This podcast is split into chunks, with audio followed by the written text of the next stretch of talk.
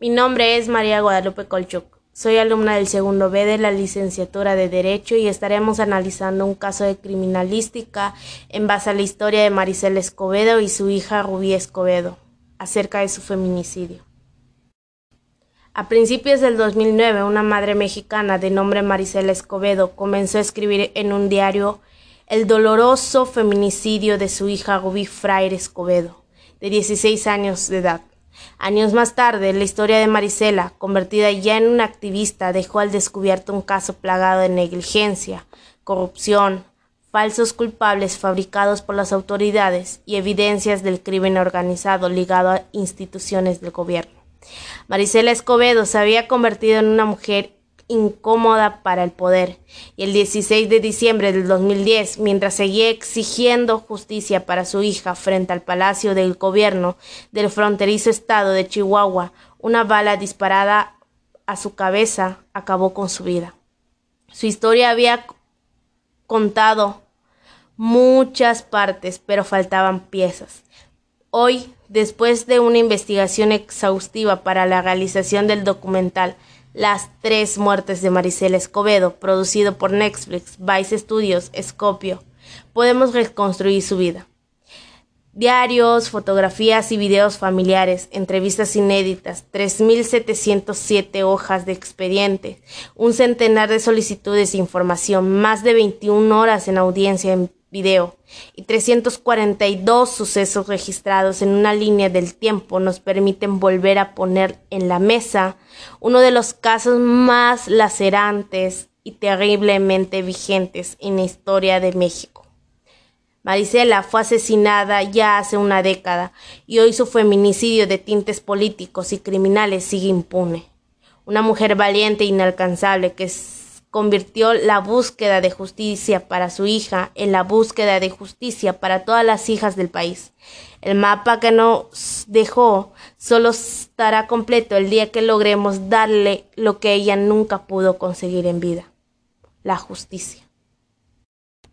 Sergio Bagaza Bocanegra asesinó a Rubí Fraire Escobedo, le comió el cuerpo y lo abandonó en un tiradero de desperdicios de cerdo llamado Las Maganeras, en Ciudad Juárez, Chihuahua, el día 30 de agosto del 2008. Algunos fragmentos de sus huesos fueron encontrados diez meses después, el 18 de junio del 2009. La madrugada posterior a su asesinato, cuando el reloj marcaba las 3 a.m. de la madrugada, un hombre llegó visiblemente alterado a una de las estaciones de policía de Ciudad Juárez la única ciudad en el mundo salpicada de miles de cruces de color rosa que representan a las mujeres asesinadas ahí. Rafael Gómez Rojas informó que su hijastro Sergio Bagaza, de 25 años, había llegado a la casa de la colonia 16 de septiembre para decirle que había matado a Rubí. Los policías municipales Gabriela Taide Gameros y Juan Manuel Arujijo adscritos en la estación Delicias fueron informados de los hechos y su superior les ordenó atender al caso. Los tres se dirigieron al domicilio que Rafael Gómez compartía con su pareja, Leticia Bocanegra, madre de Sergio, y ahí él ratificó a los agentes la versión que su padrastro en la comisaría horas antes había comentado. Él supuestamente había matado a Gobi en la casa que vivían junto a su bebé de seis meses, ubicada en el fraccionamiento Cuernavaca. Fue el propio Sergio quien guió a los policías y les abrió la puerta para que inspeccionaran la casa pasada las 3.30 de la madrugada. Los agentes corrieron a los cuartos esperando encontrar el cuerpo de Rubí y quizás el de otro joven, pues según él también había matado a un vato, al que encontró con su pareja. La inspección duró de 20 a 25 minutos, pero los policías no encontraron ningún cadáver, tampoco sangre o algún cartucho pecudido. No había evidencia de que alguien hubiera sido asesinado. Durante la inspección la tensión subió de tono. Sergio tenía los ojos rojos y por lo que decía parecía que estaba drogado. Según la declaración de los policías, quienes al no encontrar evidencias de la chica le sobre su familia. Se puso muy agresivo con nosotros y ya no nos quiso decir nada, recordaba Gabriela Taide después. Lo que sucedió posteriormente abrió un paréntesis de cuatro meses en los que no se hizo nada por buscar a Gobi o dar aviso a sus familiares, abrir una carpeta de investigación o seguir una pista a Sergio Bagaza. Los agentes, con una capacitación de solo cinco meses en la academia, decidieron llevarlo con un juez de barandilla, quien a su vez decidió liberarlo luego de 36 horas, debido a, que en ese lapso nadie se acercó en la comisaría a decir que había una chica desaparecida. Marisela, la madre de Rubí, y sus hermanos daban por hecho que ella estaba junto con Sergio y su hija recién nacida. Se habían ido a vivir al estado de Aguascalientes, una mentira que él les hizo llegar para que no los buscaran. Rubí a su vez había dejado una supuesta nota de despedida, la cual encontró su hermano Juan Manuel Fraire, pero le pareció que no era su letra. La relación y comunicación entre familias no era buena. Sergio mantenía un aterrado control sobre Rubí. La solía aislar completamente por semanas o meses de su círculo más cercano. Sin embargo, él les había mandado a decir que volverían a Ciudad Juárez para pasar las celebraciones navideñas. Cuando Rubí no apareció para esas fechas, su familia fue a buscarla a la casa de Leticia Bocanegra, en la colonia 16 de septiembre, un barrio marginado y de calles desordenadas. Fuimos a buscar a Sergio a las siete de la mañana y la señora Leticia Bocanegra lo sacó para que hable con nosotros. Escribió Marisela en el diario que anotaba cada paso que daba. Cuando le preguntaron por Rubí, Sergio solo dijo, se fue con otro vato. Aquello no encajaba, todo sonaba disparatado y sin sentido para la familia de Rubí. Ella no podía haberse marchado y abandonado a su bebé que estaba con Sergio. Ese mismo día, el 6 de enero del 2009, Marisela se presentó en la Subprocuraduría Estatal para reportar a Rubí como desaparecida, pero no llevaba ni fotos ni su acta de nacimiento necesarios para crear una ficha o un cartel. Al día siguiente, Marisela enfrentó el primer día de una larga y torturosa relación con la burocracia y las autoridades de justicia en México, así lo describió en su diario que regresó a la subprocuraduría con la foto y acta de Rubí. La, la atendió la señora Carla de la Vega y la trató de mala manera. La cuestionaba porque no permitía que su hija se hubiera ido con un hombre mayor que ella, que seguramente si fuera la hija de ella no lo permitiría, y algunos otros comentarios que no venían ni al caso. Le volvió a preguntar todo el relato que ya había proporcionado anteriormente, y le entregó un papel amarillo que dice que era el número de referencia del caso, 0709.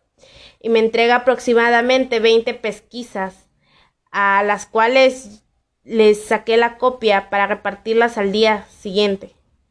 ¿Qué madre podría encontrar a su hija con 20 pesquisas? relataba Marisela en su diario. Solo 23 días para que Marisela su hija Jessica y su hija Juan Manuel Fraire Escobedo comenzaron a pegar y repartir las pesquisas. Un chico menor de edad les llamó por teléfono para decirle que él les podía decir algo sobre Rubí.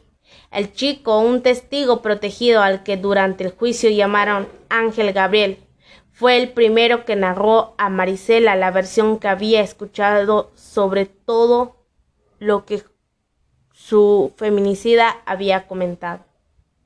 Juan Gabriel recordó que una noche, hacia finales de agosto, un grupo de muchachos, él incluido, estaban alrededor de una hoguera en la colonia 16 de septiembre cuando llegó Andy Barraza, de 17 años, uno de los hermanos menores de Sergio. Les contó que éste se había quebrado a su ruca. Mi carnal se quebró a su ruca, Rubí y fue por mí, otro hermano de David, de 15 años, para que le ayudara a tirarlo. Horas más tarde, el propio Sergio llegó a la hoguera y confirmó la versión. La maté y la fuimos a tirar a las maganeras. La metí en un tambo, le eché mucha basura encima, le prendí fuego, la quemé y fuimos a tirarla entre David y yo. La vida de David tuvo un final trágico fue asesinado el 6 de octubre del 2009, a los 16 años, sobre 20 puñaladas. Leticia Bocanegra intentó posteriormente culpar a Marisela de la muerte de David, argumentando que a raíz que Sergio mató a Rubí hace como un año, según asienta una denuncia oficial, esa señora nos amenazó de muerte, argumentaba la señora Leticia Bocanegra. El destino de la familia de Ángel Gabriel fue igualmente trágico. Su madre, Cirila, lo respaldó y le dio su permiso para que en abril de 2010 testificara en el juicio oral contra Sergio Bagaza. Él aceptó ir a declarar con mucho miedo porque decía que lo podían matar. Recordó Marisela que en el juicio, al reconocer la valentía de él y de su familia.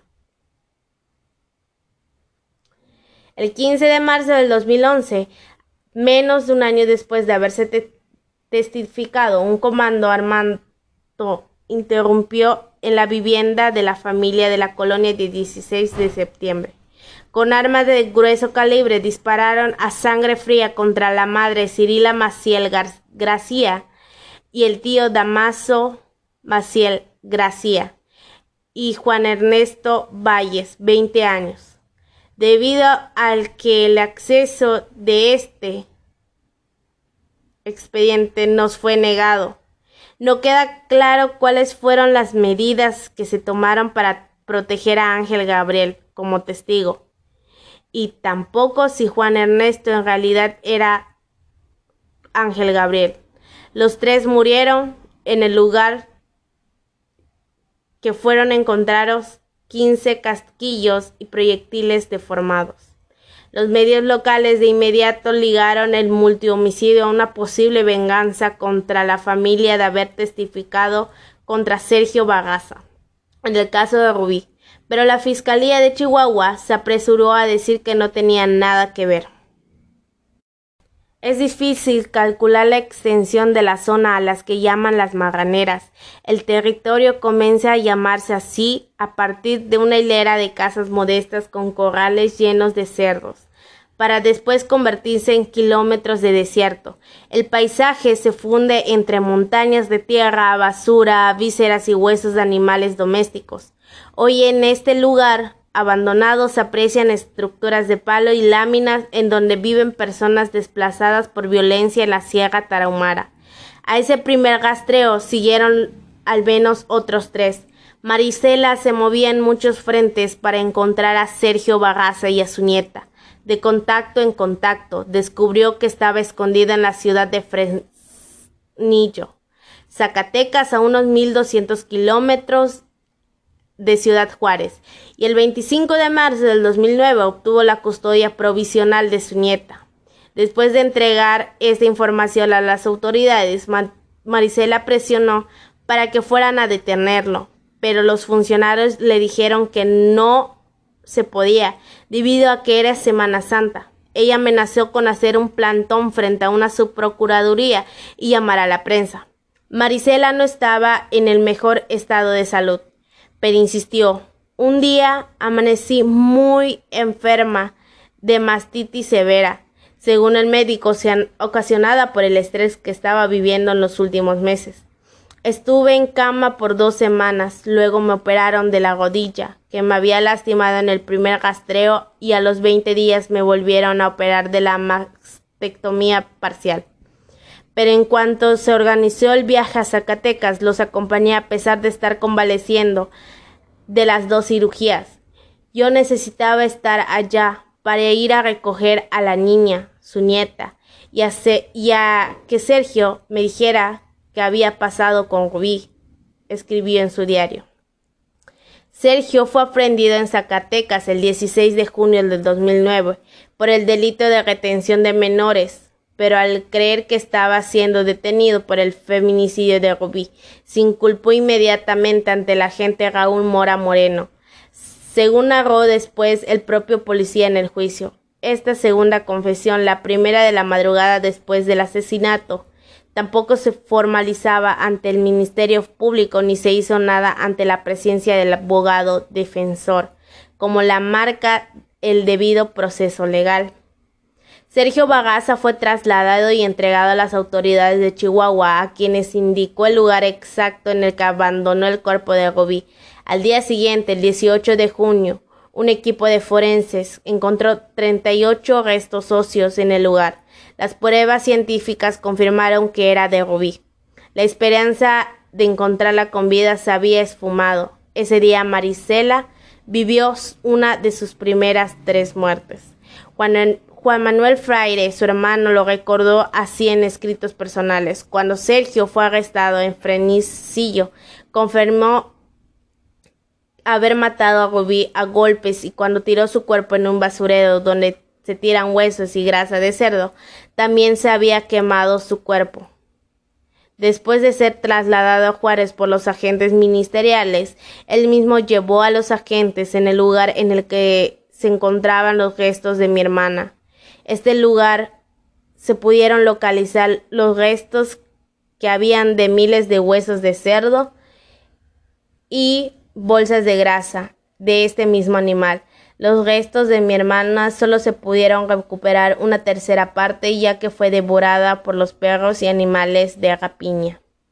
Ruby era una chica alegre, carismática e inteligente, la consentida de la casa, como la describe su hermano Alejandro Faire una joven madre que quería a su bebé como a nada en el mundo, que jamás se separaba de ella, según contaba Marisela. Fue allí donde el 16 de diciembre del 2010 un desconocido se acercó a Escobedo mientras ésta colocaba unos carteles de protesta. Tras intercambiar unas palabras, la mujer empezó a correr. El hombre la alcanzó y la mató con un disparo en la cabeza antes de huir en un auto en el que lo estaban esperando. Nunca llegó a ver al asesino de su hija entre rejas.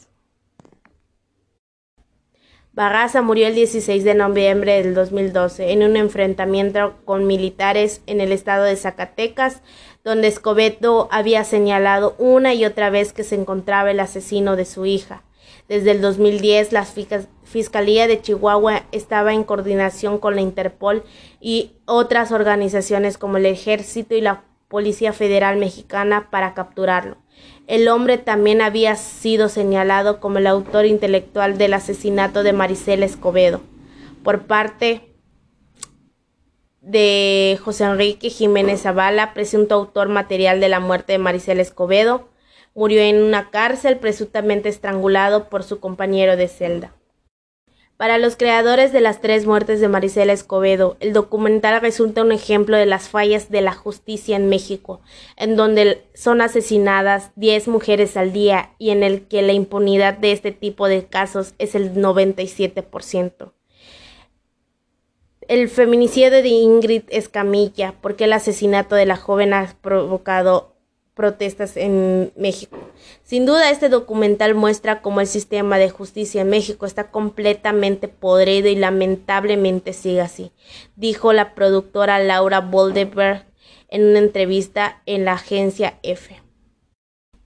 Si el feminicidio de Rubí se hubiera atendido en ese momento e investigado con perspectiva de género, ahí habría acabado la historia. Rubí fue reconocida como una de las muertas de Juárez, que engloban las de más de 700 mujeres que fueron asesinadas entre la época de 1990 y la de 2000, pero hoy ya hay reconocidos como feminicidios, asesinatos por violencia machista o de género. Diez años después de la situación cambió ya tenemos el término feminicidio, ya entendemos que es, ya entendemos que es un problema nacional, que es un tema de violencia de género, pero tenemos 10 asesinatos violentos de mujeres al día. La historia de Escobedo fue una fotografía de lo que sucede en México, donde muchas cuestionan las fallas del sistema judicial, que a veces lleva a la víctima de crímenes a buscar justicias por cuenta propia. Diez años han pasado desde que se conoció el crimen y la Fiscalía de Chihuahua todavía habla en un sumario y de un proceso en marcha. El fiscal del estado, César Augusto Peniche, informó que el caso de Maricel Escobedo no puede declararse cerrado porque lo van a revisar de nuevo. como lo han solicitado organizaciones civiles y familiares del activista. Así como el feminicidio de Rubí y el feminicidio de Maricela Escobedo, son aquellos asesinatos de mujeres que derivan en un patrón cultural y al menos un fenómeno de violencia social por el crimen organizado, asegura Linegi. La conclusión es alarmante y habla de una sociedad machista que no respeta la vida de las mujeres. Entre 2006 y 2013, la mayoría de los asesinatos ocurrieron en la vivienda particular, de lo que habla en altos niveles de violencia familiar, pero a partir del 2009 empezó a crecer el número de mujeres asesinadas en la vía pública. En los tres años que van del 2010 al 2011, la mitad de los asesinatos fueron y han ocurrido en las calles. Los años que registran el mayor número de feminicidios van del 2010 al 2013. 2.418 en 2010, 2.693 en 2011 y 2.764 en 2012 y 2.647 en 2013. Se registra que a la par crecen los asesinatos y aumenta la violencia con los que son perpetrados por causa mayor el dolor y prolongar el sufrimiento. En 2013, cada, de cada 32 mujeres, 100 fueron ahorcadas, estranguladas, quemadas, lesionadas con objetos punzocortantes o, o golpeadas por, con objetos. Del 2004 a 2003 aumentó el, el porcentaje de las asesinadas con arma de fuego al pasar del 28.8% al 43%.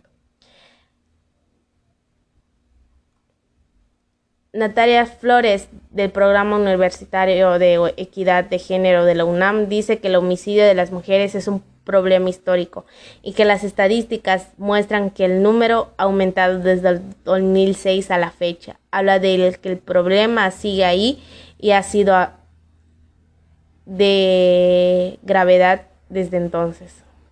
El número de los asesinatos en contra de las mujeres es una tragedia y vergüenza nacional. El gobierno, las iglesias, las escuelas y la sociedad civil organizada deben de trabajar de manera coordinada para enfrentar la manera más concreta y manejar el problema. La familia en muchos casos sí es una escuela de violencia contra las mujeres que se explica en el carácter estructural de los feminicidios.